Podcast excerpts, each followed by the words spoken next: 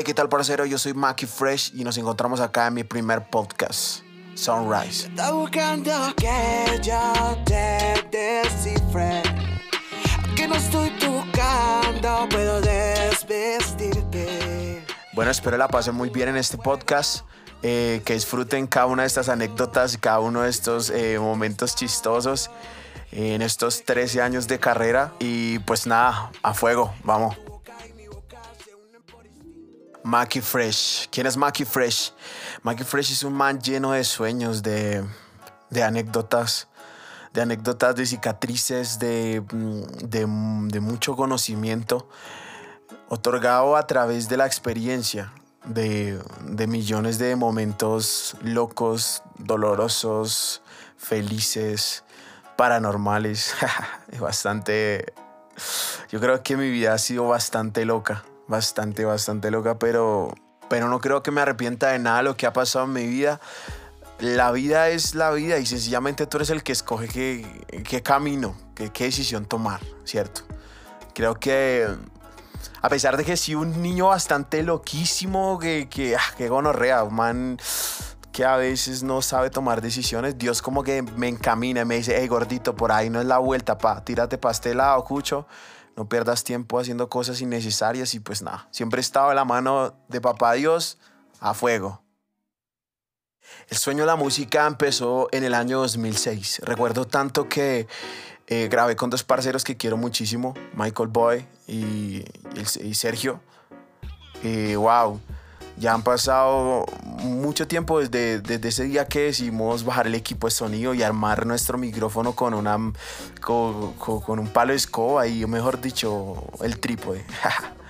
bastante creativo, desde niño he sido bastante creativo, he tenido una imaginación increíble que a veces esa imaginación me, me juega malas pasadas, pero bueno, ya contaré eso en otro podcast. Eh, pero sí, empieza el sueño de, de, del rapero. Pero recuerdo muy bien que, el, que la música, la primera música que yo escuché, el primer género del cual yo me enamoré fue el reggaetón. El reggaetón, yo escuchaba Dar Yankee eh, bastante, todo lo que hacía eh, Don Chesina, Vico C, Nicky Jam, bueno, todos esos eh, reggaetoneros contemporáneos, me fascinaba toda esa vibra del reggaetón.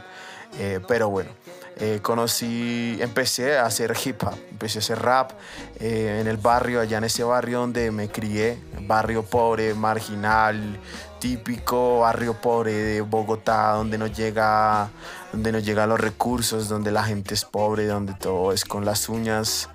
Bueno, allá conocí qué es la humildad y agradezco profundamente la vida me haya puesto en un barrio así para aprender desde muy pequeño qué es la humildad, qué es el respeto, qué es valorar cada cosa pequeña, qué es eh, lucharse cada centavo y ganarse el respeto. El respeto, respeto en el barrio era demasiado importante.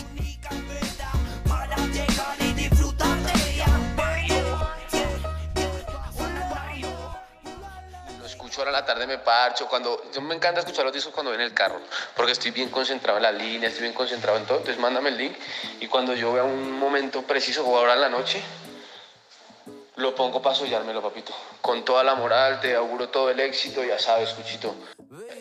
Nunca está de más hacer cosas, prensa, todo lo que puedas hacer para que funcione, hay que hacerlo. el Pacho, el Pachito, el Nampa básico, este cabrón este cabrón no deja de, asustarnos a todos los músicos todos los días. Es una persona admirable, muy trabajadora. Eh, a él lo conocí en el año 2008. Lo conocí en el año 2008 después de un festival. Recuerdo tanto que estamos con el, con el desaparecido LPFU y decidimos ir a hablarle después de que él bajó de tarima, él era un pelirrojito así de gafas. Y wow, no sé, hubo química. Me acuerdo tanto que yo en esa época estaba grabando en el estudio de Deja Vu, en AW Records. Ese estudio vio pasar cualquier cantidad de artistas duros. El disco de Buscando Millones de Cejas Negras eh, y los grandes éxitos de Crack Family nacieron en ese estudio. Eh, no sé por qué la canción con, con Nampa nunca salió, pero sí recuerdo que desde ahí forjamos una amistad bastante especial. Eh, yo sabía desde el principio que él iba a ser exitoso por ese, por ese compromiso que tenía con la música. Eh, hubo un par de traspiés después de los años, pero después nos reencontramos y nunca hemos dejado como de botarnos buena energía. Él, a pesar de su crecimiento como músico, él nunca ha dejado de, escuchar mi música, de, entregarme sus conocimientos. Y, nada, siempre hemos estado ahí conectados. Respeto profundamente eh, la música que él hace y respeto profundamente a todas esas personas que se esfuerzan todos los días por, por enseñar a partir de su música y cultivar, cultivar cultura en las personas. Baby, qué malogra, que hasta se queman las palmas. Voy a besar tus obras hasta que se me oxide el alma.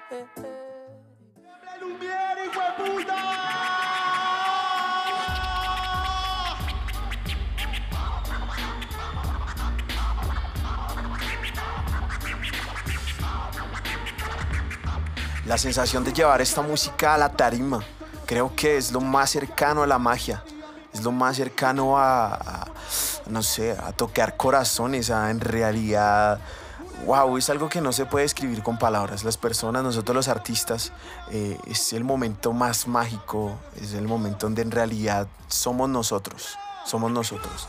Ese micrófono en la mano, ese micrófono en la mano, esa adrenalina del público, eh, las luces, las luces, el escenario, wow, eso es algo impresionante.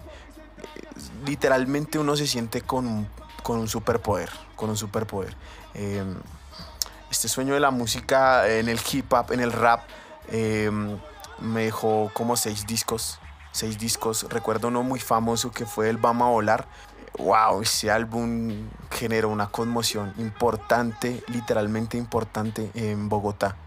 De ahí salieron temas como Hey Baby, Guerreros, mmm, Fuck Them, eh, Cuando mueran o me lloren. Muchísimos, muchísimos MCs, casi 30 MCs en un disco. Y nada, eso era pura cultura, puro hip hop, pura sabrosura, demasiada sabrosura.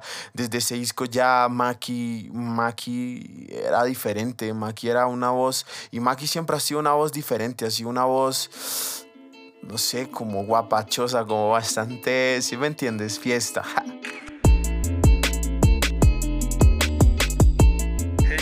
tal? Soy Mike Colombo. Espero todos estén muy bien. Quiero contarles en esta ocasión de que a Mikey Fresh lo conozco hace bastante tiempo, más o menos en, en el 2012, finalizando 2011, comenzando 2012. Eh, en todo este tiempo pues realmente ha pasado muchísimas cosas en nuestra trascendencia musical, demasiadas anécdotas, mejor dicho, no terminaría nunca de contárselas. Una de esas anécdotas fue un día que nos fuimos de paseo, fuimos para la ciudad de Pereira y allá en la ciudad de Pereira bueno, la pasamos de locos. Cuando nos estábamos devolviendo, resulta que pasábamos por la línea, que de línea no tiene nada, para los que la conocen, y nos encontramos con una neblina increíble, no podíamos ver nada, y pues Mikey es un personaje muy, muy nervioso, y entre sus nervios y sus cosas, pues estaba muy asustado, y realmente se, se paniqueó demasiado pero después de que salimos de eso ya puedo respirar, puedo estar tranquilo y nos quedó la anécdota para toda la vida. Bueno, mi gente, nos estamos hablando. Soy Marwy Colombo, no se les olvide. Blessing. Bueno, esta fue la primera parte de mi podcast. Espero eh, escuchen todas las cuatro partes que voy a lanzar. Y pues nada, espero les haya gustado esta parte. Y nos vemos en la próxima, parceros. Bendición. Sunrise.